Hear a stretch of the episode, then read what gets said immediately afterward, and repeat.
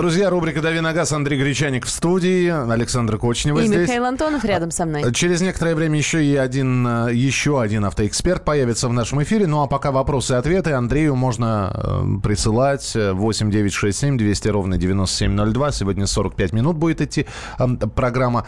Э, так традиционно исторически сложилось. Ну, постараемся. На что успеем, на то ответим. Давай, поехали сразу, Андрюш. Бюджет 700 тысяч. Какая машина лучше для семьи с четырех человек? Шестая Mazda, седьмой, седьмая Honda Accord или Volkswagen Passat вообще?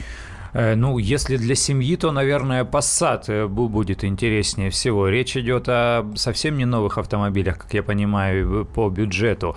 Э, Honda, видимо, будет из-под какого-то спортсмена, любителя погонять, и, скорее всего, с колхозом и последствиями серьезных ремонтов. Ну, вот, скорее всего, совершенно точно. Mazda можно будет нарваться и на здоровую машину, хотя тоже вряд ли шестерки покупают те, кто куролесят на дорогах, это совершенно точно. Поэтому, видимо, для семьи э, все-таки Passat.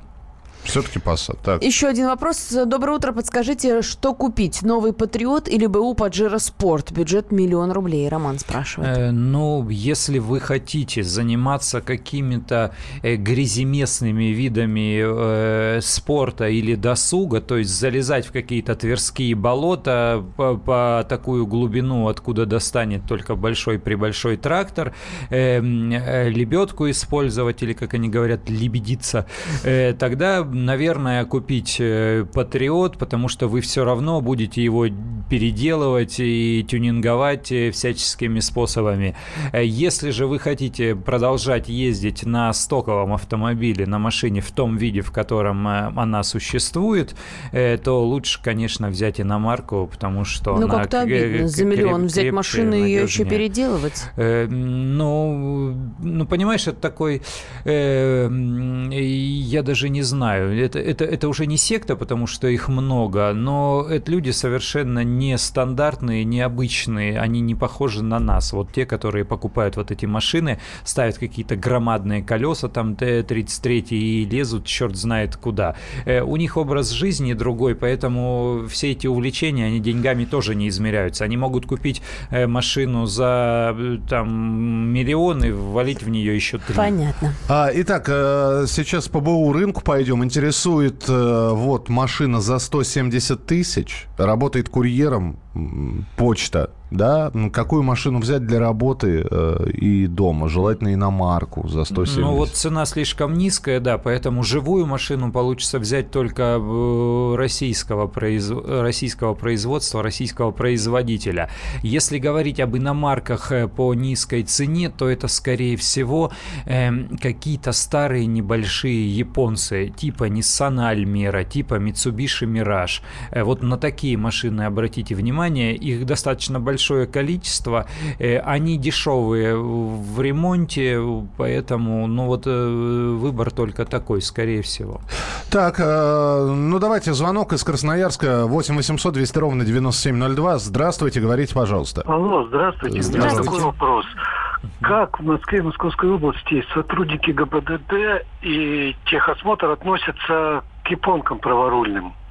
Можно ли на них ездить? Можно, конечно. Почему? Спокойно, спокойно. То есть, ну как относятся? Привзято или так же, как леворульным? Ну, гаишники вас вообще не заметят, вы им не интересны совершенно. Гаишники, они либо фуры тормозят, либо какие-нибудь BMW, э, ну, либо автомобиль, на котором большими буквами написано, э, что в нем есть проблемы. Там номер Крима висит, или он гнилой весь, э, или, или едет как попало, или тарахтит как танк. И если машина в нормальном техсостоянии, э, я уверяю вас, гаишники совершенно точно не заметят. Что касается техосмотра, то сейчас сквозь пальцы на эти вещи смотрят, ну и никаких ограничений и придирок, связанных с тем, что руль справа сейчас не существует, поэтому можно покупать и ездить. А, Андрей спрашивает, тестировал ли ты новую Honda Pilot? Если да, то в чем отличие от предыдущей версии? Нет, пилот не тестировал. Сто, не, стоит ли она своих трех э, миллионов? Ничего не скажу. А дело тут сейчас не в том, стоит подобный автомобиль 3 миллиона или не стоит. Дело в том, что вы дешевле 3 миллионов просто подобную машину не купите.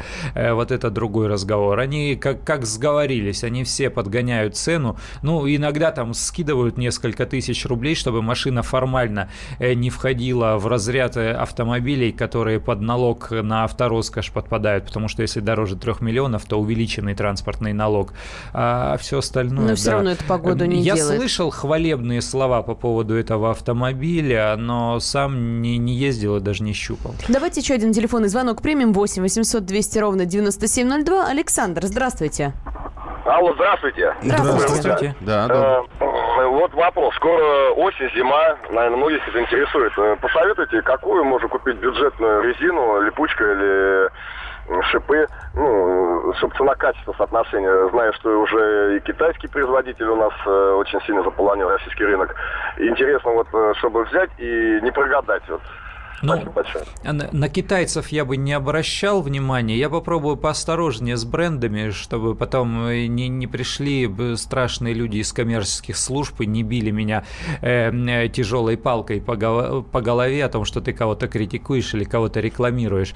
Эм, есть э, отечественный, авто, есть отечественный производитель шин, который использует лекала э, старых финских шин, то есть прошлых поколений. И по, резиновой, по качеству резиновой смеси они тоже близки, поэтому эти шины оказываются э, весьма весьма качественными, при этом совсем недорогими. Повторяю, отечественный производитель, ну, простите, я буду вот так вот э, плавать, как рыба. А есть еще один финский производитель, у которого появилась э, бюджетная линейка там несколько лет назад, и он ее сейчас развивает. То есть э, есть э, шины известные и достаточно дорогие по- под этим брендом, а есть под, же, под этим же брендом э, шины относительно недорогие, которые про- производят, естественно, на территории Российской Федерации.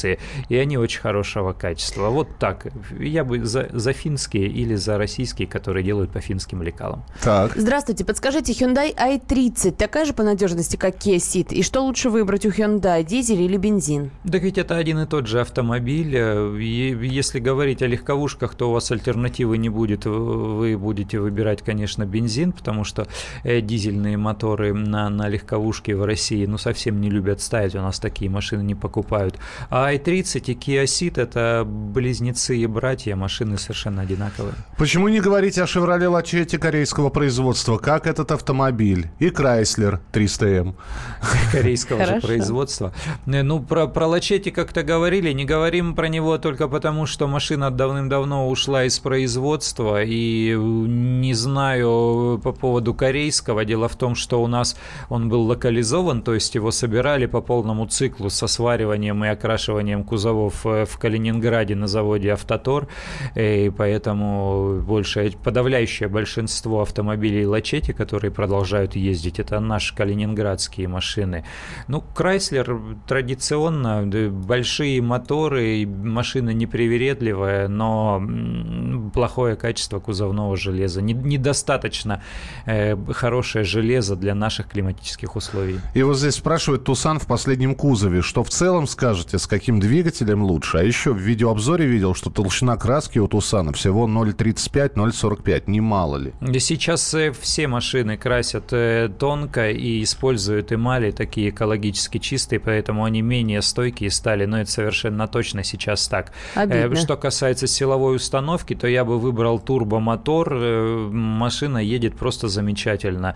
Это не, не характерно для корейцев, но там хороший турбомотор, и вам просто вот... Она азартная, интересная. Вообще машина неплохая. Короткий вопрос. Honda Civic хэтчбэк девятого поколения или Mazda тройка? Ирина спрашивает. Мазда тройка, наверное. Наверное, Мазда тройка. Вот и все. Ко- Коротко, ясно, э, по делу. А, Оставайтесь с нами. Ну, Я надеюсь, что эксперт все-таки каким-то образом, значит, сквозь... По- Подъедет, продерется сквозь пробки. Сквозь пробки, заносы и бураны, да, надеемся, по- потому что полчаса и программа еще остается. А, Дожидаемся, а вы пока можете присылать свои сообщения 8967 200 ровно 9702. 8967 200 ровно 9702. Продолжим через несколько минут.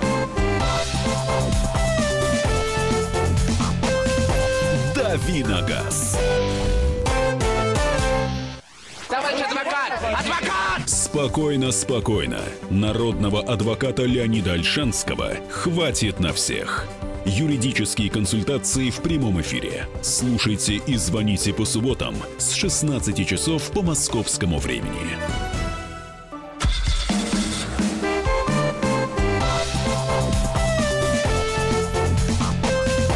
Давиногаз.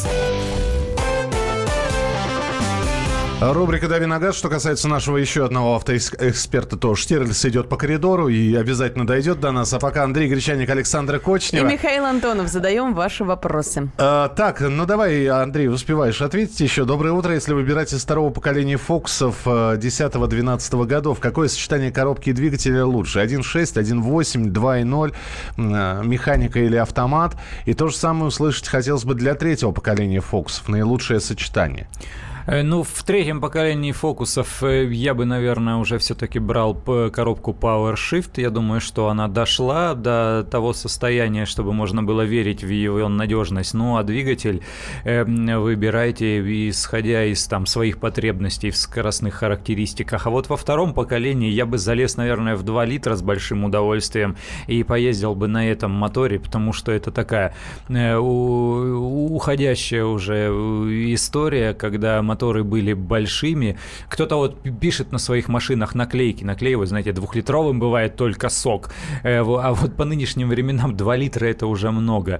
А, а на таких моторах все-таки при, приятно ездить, и уходят они в историю только из-за вот этих жестких экологических требований. Я бы взял 2 литра на втором поколении. День добрый, Saab 9.5 или Volvo S80. Это все 2004-2005 год выпуска. Что с вашей точки зрения лучше или интереснее? Дмитрий из Белгорода. Какой, какой из шведов лучше? Да, но интереснее Saab, безусловно, потому что это вещь в себе. Saab не похожи ни на какие другие машины, но вы должны понимать, что и, и купить его можно относительно недорого, но вы вваливать в него будете много. А, кстати, скажи мне, пожалуйста, Saab вообще перестала существовать как марка, да, она да. выкуплена китайцами, они ее будут... Э... Ну, они ее хотели вроде как, да, но... Ты мне объясни, вот у человека, вот человек, даже если вот ты сейчас посоветовал Saab, человек угу. даже купит СААП. Угу. Обслуживание СААПов где? Э, ну, есть полным-полно сервисов, э, которые специально, ну, в Москве, по крайней мере, и в крупных городах, которые специализируются в том числе и на шведских машинах. Э, запчасти заказать и купить можно, они приедут тебе хоть с другого конца света. Сейчас э, вся эта индустрия налажена. Ну, просто придется подождать побольше, и, наверное, они будут подороже. Но, повторяю, СААП интереснее, и удовольствие вы будете от него получать э, больше, но текущие расходы будут выше. С Volvo все проще, понятнее, надежнее. Такая э, квадратно-гнездовая, известная всем и популярная машина. Ни с запчастями, ни с сервисом, ни с чем подобным вопросов точно не будет возникать. Ну вот уже несколько дней человек задает вопрос, Евгений спрашивает а, и просит рассказать про Toyota Crown. Реально ли сейчас найти живой экземпляр? Э, живой экземпляр найти практически нереально, я думаю, но сама по себе машина хорошая. Это большой представительский седан э, с очень мощными моторами. Они поставлены, ну, вернее, с объемными моторами. Там трехлитровые моторы, например, ставились э, на крауны. Очень сложно найти, да.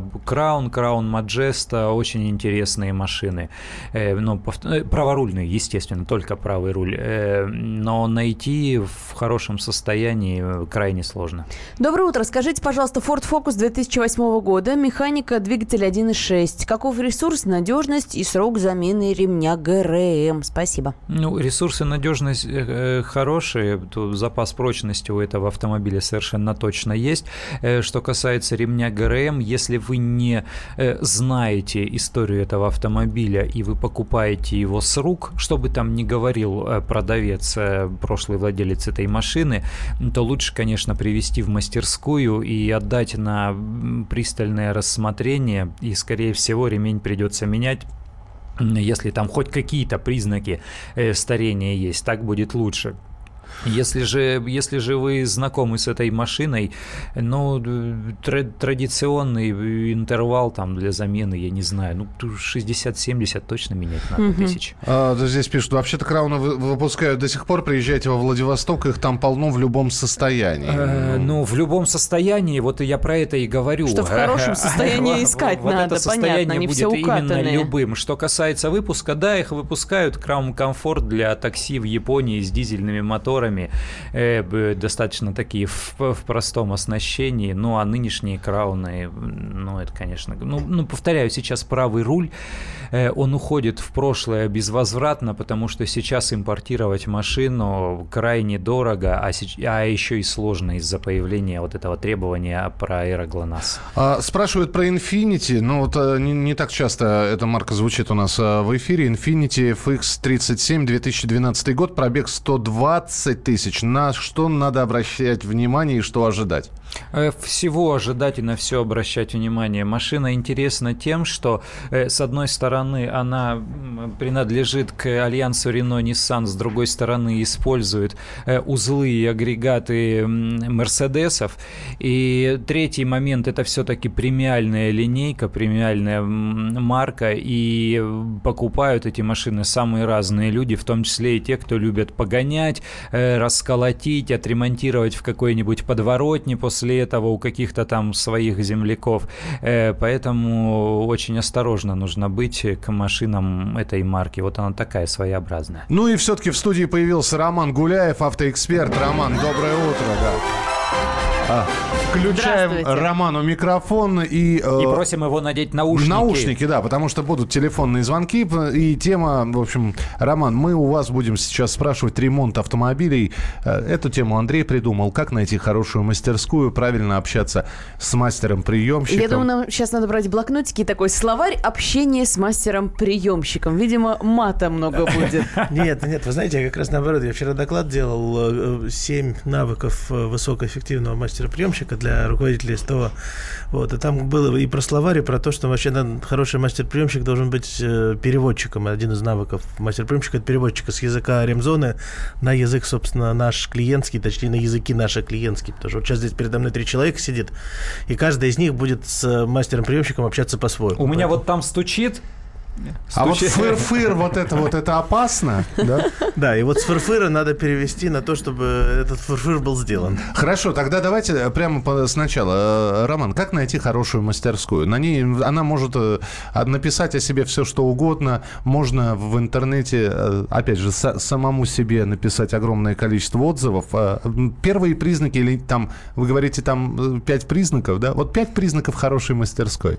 Ну, давайте не так, давайте не так попробуем чуть-чуть, попробуем, спро- ну, есть агентство специализированное, они спрашивают у автовладельцев, да, а что для вас важно в сервисе. Так вот, причина номер три – это цена. Цена, так. да, еще раз, цена это не первая Не причина. на первом месте, Не странно. на первом месте, странно, да. Первая причина это, собственно, качество ремонта. И вторая причина это качество консультирования мастером. А что такое качество ремонта? Мы разбирали, опять же, те же самые причины и выяснилось, что качество ремонта это в первую очередь доверие доверие к э, конкретному человеку, который будет принимать, ну и к той компании, которую, в которой Это значит, мастера-приемщика надо брать с честными глазами. Вот такой человек с честными глазами. Приезжаешь, смотришь на него и понимаешь, что да. Забирай, дружище, машину. Андрей, ну не все умеют читать по глазам, и не все умеют правильно читать по глазам, согласись. Э, абсолютно. А с другой стороны, а, хорошо, как, начина... как, как человеку понять, что оправдания не ожидались. Э, да? А, ожидания не оправдались? Ну, ты, ты понял, о чем я ожидания говорю. Ожидания не оправдались. Э, я, когда учу мастеров, я говорю, что ожиданий, по сути дела, у человека, который приходит в автосервис, есть три. Согласны? Бы быстро, качественно и недорого. Да. Практически. Это то, чтобы цена совпадала с изначально объявленной, то, чтобы, как говорится, не развели. Угу. Второе, это то, чтобы сделали все, что положено по заказ снаряду. Если в заказ снаряде есть 5 пунктов, то каждый из этих пяти пунктов должен быть сделан. Не лишнее, и, но и все, что нужно, сделано. И третье – это срок. То есть, если мы сделали все вовремя, в назначенный срок, за те же деньги, что, о чем мы говорили, и все, что нужно, это и есть качественный ремонт. Вот э, когда общаешься с людьми, э, приходит человек, то есть э, уезжает, сдает свою машину, а через пару дней у него лицо еще грустнее становится, потому что делали одно, а выявилось еще и выяснилось, что там что-то другое, и он не может понять, развели его или не развели. Вот здесь как поступать? Ну, выбирать те сервисы, в которых есть прямая там, или диалоговая приемка, в которой можно принять автомобиль вместе с э, мастером, в которых можно это увидеть. Наши клиенты, кстати, не любят это выбирать. Знаете почему? Потому что это требует дополнительного времени. Наши привыкли как? А, бросил, ключи бросил и уехал. Бросил ключи, все, я поехал, позвоните. Но потом и получают звоночек. Э, если есть вопросы, э, вполне возможно, вы хотите, захотите дополнить Романа, а может быть с ним поспорить. Роман Гуляев, автоэксперт у нас сегодня в эфире. 8 800 200 ровно 9702. Ну и присылайте свои сообщения. Вайбер и WhatsApp для вас работают 8 967 200 ровно 9702. Номер у них одинаковый. Это наша традиционная рубрика «Дави на газ». Оставайтесь с нами, продолжим через несколько минут.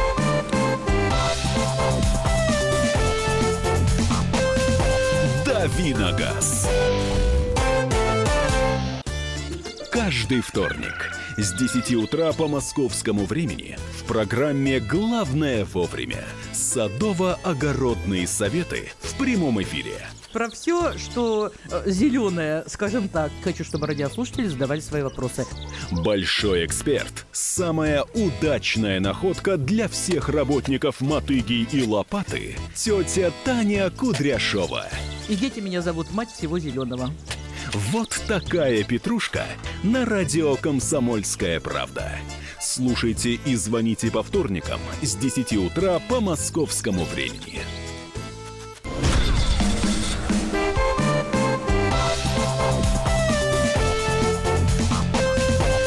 «Давиногаз». Друзья, рубрика «Дави на газ» Александра Кочнева. Михаил Антонов. И Андрей Гречаник, а также Роман Гуляев, автоэксперты у нас сегодня в эфире. Ремонт автомобилей, как найти хорошую мастерскую, правильно общаться с мастером-приемщиком. Прекрасное сообщение мы получили голосовое. Я предлагаю его прямо сейчас услышать. Салам алейкум, ребята. Я не знаю, что как. Я заправился на заправке Бетли у меня шум появился в моторе. Сначала кир-кир-кир-кир-кир, потом кадар-кадар-кадар-кадар, потом кадар-кадар-кадар-кадар-кадар, потом гандыгидер, гандыгидер, гандыгидер, потом все, крякнул мотор. Понимаете, да? И сразу, мне вспомнился сразу отрывок из фильма «12» Никиты Михалкова. Вот, вот этот вот.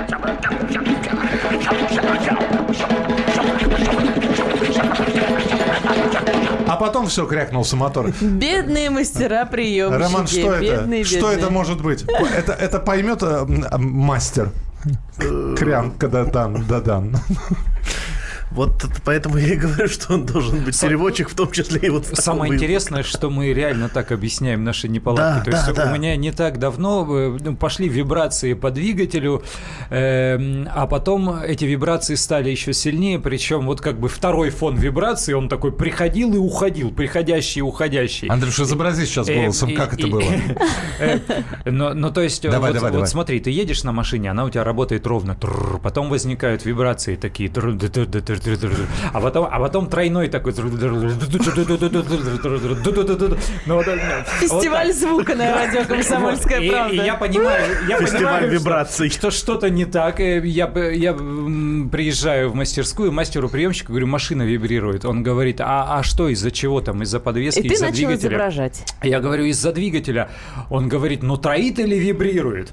Я говорю, ну нет, это уже не троит, это уже вибрирует, а, а возможно и троит и вибрирует одновременно одновременно. Ой, Он я говорит, уже ну, ну работает вот так, тык-тык-тык, или вот так, тык-тык-тык-тык. Ну, то есть это смешно. Мы, мы реально так разговаривали, взрослые э, мужики, которые вроде как отношения имеют Это он у меня обучение не проходил, иначе я бы ему сказал, что слово «троит» э, является запрещенным словом в работе с клиентом. Да ладно? Да. А, а вместо него ну, что? Ну, вот ты... ну э, если, он, если он объясняет э, клиенту суть, суть неисправности, он должен, он должен сказать, что просто что двигатель неисправен, потому что вот жар, жаргон не приветствуется. Ну вот здесь нам пишут, выбирать надо не автосервис, а мастера. Безусловно. А, здравствуйте. Попросила на сервисе сделать диагностику двигателя на предмет выявления причин постороннего шума. Сказали, что ничего не слышат, все хорошо, денег не взяли, шум продолжается. Наверное, со мной не захотели просто возиться.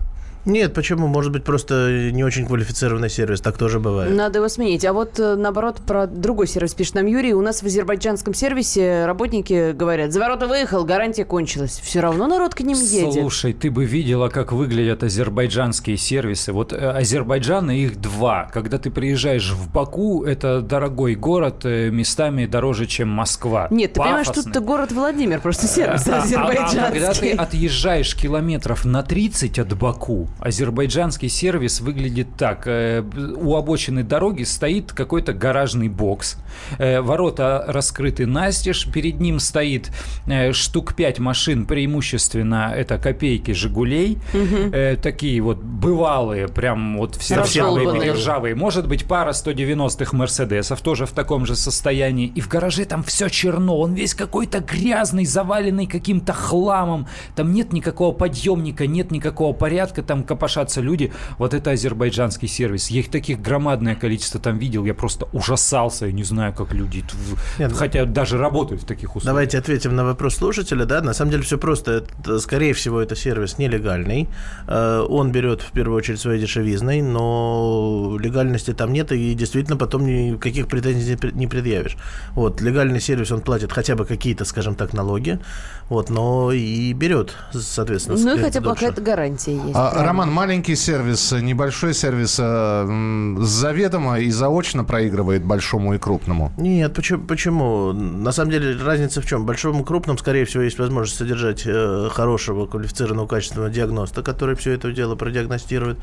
Вот. Но и в маленьком сервисе тоже иногда встречаются кулибины, кстати, на которых именно едут. То, то, что слушатель ваш говорил, да, что... Не сервис выбирать надо, а А мастера. мастера. То есть да. это какой-то человек-оркестр, который должен уметь делать все, и с клиентом общаться, и диагностировать, и Ну, с клиент- ремонтировать. с клиентом и общаться не обязательно, он может Ага. быть таким интровертом, которому вообще до клиентов допускать нельзя, но до машин допускать можно, и он э, там бог руками и, и головой, потому что диагност это в первую очередь работа головой. Скажи, а по загрузке ремонтной зоны можно определить, хороший сервис или нет? У нас вот тут рядом, вот на территории, я прям пальцем могу показать, есть сервис, туда если зайдешь, ты увидишь, что там на громадную площадь одна-две машины, и кто-то там лениво копошится. Значит, И плохой ты понимаешь, сервис. что в стране кризис. И Есть у меня знакомый сервис, он такой по марке, э, по Volkswagen. Я туда при...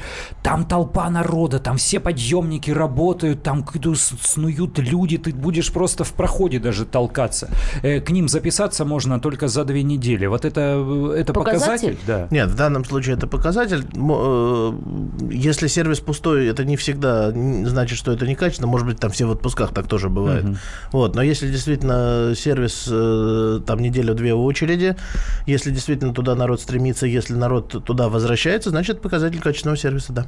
А, ну, здесь э, еще м, целая серия вопросов, а, и все-таки как же вы, ну, то есть люди спрашивают, что вот слушают программу, и все-таки есть э, какие-то определенные, я не знаю, показатели того, что сервис действительно заслуживает внимания, что он хороший. Ну, мы за- поняли, за- очередь. очередь, загруженность вот как раз ремонтной зоны, Ну, да? я, я бы смотрел на какие-то внешние признаки. Если в, в качестве мастера-приемщика сидит действительно грамотный человек, который хорошо общается, а не просто э, болван какой-то или какая-то девочка с губами. Здесь просто человек пишет, на, на любой автосервис, у которого есть интернет-страница, зайдите, и вы увидите кучу восторженных отзывов, да, от э, поклонников, почитателей. Я бы, кстати, обратил внимание на то, как оформлена интернет-страница. Если корявые шрифты, мутный цвет и, и все как-то э, криво-косо и сделано каким-то школьником, то, наверное, они не думают о маркетинге совсем. Ну, наверное, они не думают о маркетинге, но, значит, Ну может быть, они думают о ремонте. Интернет не всегда показатель. Да? Хотя,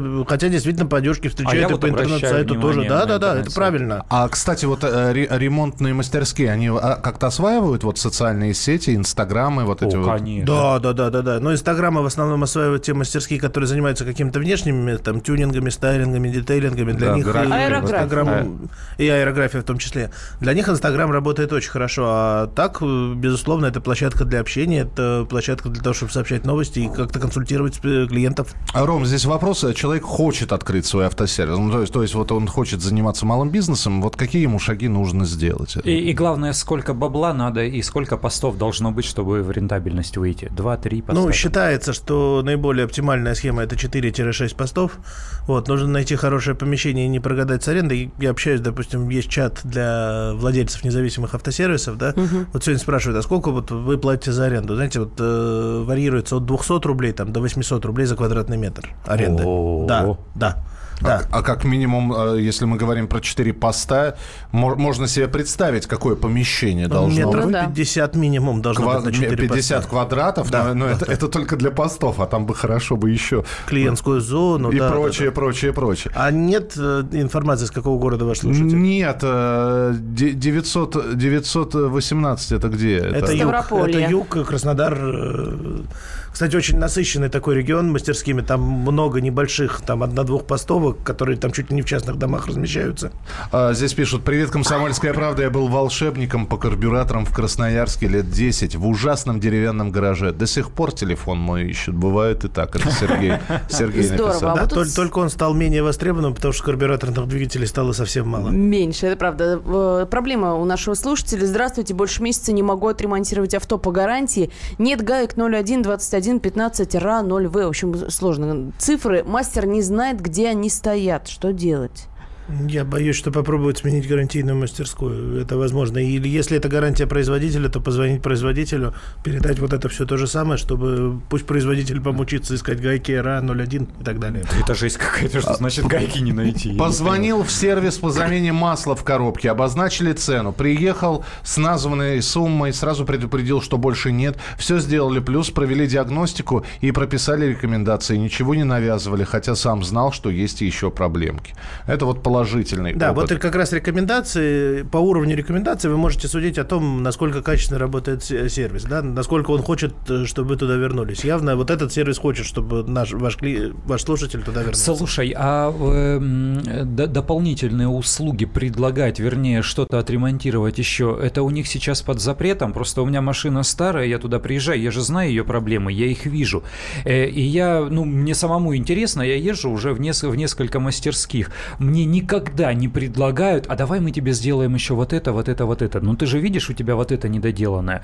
Ну то есть это э, совершенно нормальная такая клиентская работа, это в том числе и их деньги. Они же видят, что я адекватен и что я в принципе готов платить. Они молчат как рыба об лед и просто ничего не говорят о неисправностях, которые просто у них перед глазами. Тоже ну, не прикольно. Во-первых, они могут э, не видеть, не распознать, что ты готов деньги платить, это первое.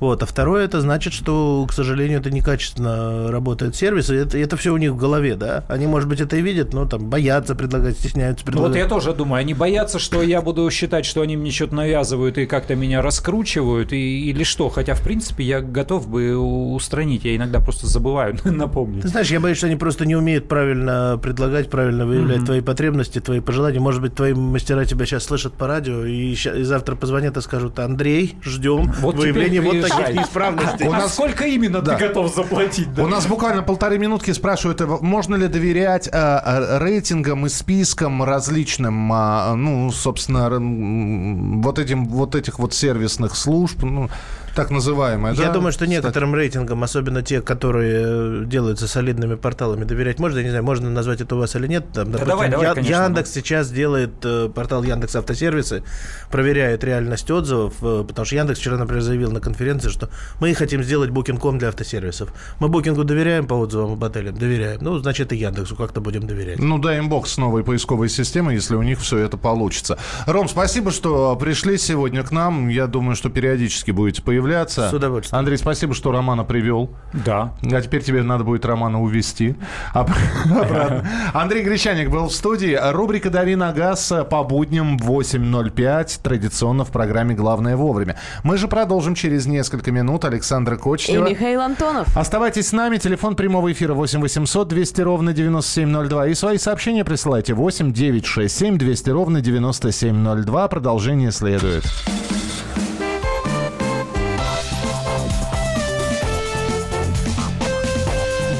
Виногаз. И сошлись они в чистом поле, и начали они биться. Каждый за свою правду. И не было в той битве ни правых, ни виноватых. Звон стали. Крики поверженных. Самый беспощадный проект радио «Комсомольская правда». Радио «Рубка». Столкновение взглядов, убеждений и принципов. У гостей в студии всегда полярные мнения. Слушатели участвуют и голосуют. Нам есть о чем поспорить. Остро, жестко, жестоко. Программу «Радио Рубка» слушайте на радио «Комсомольская правда». Каждую среду в 18.05 по московскому времени.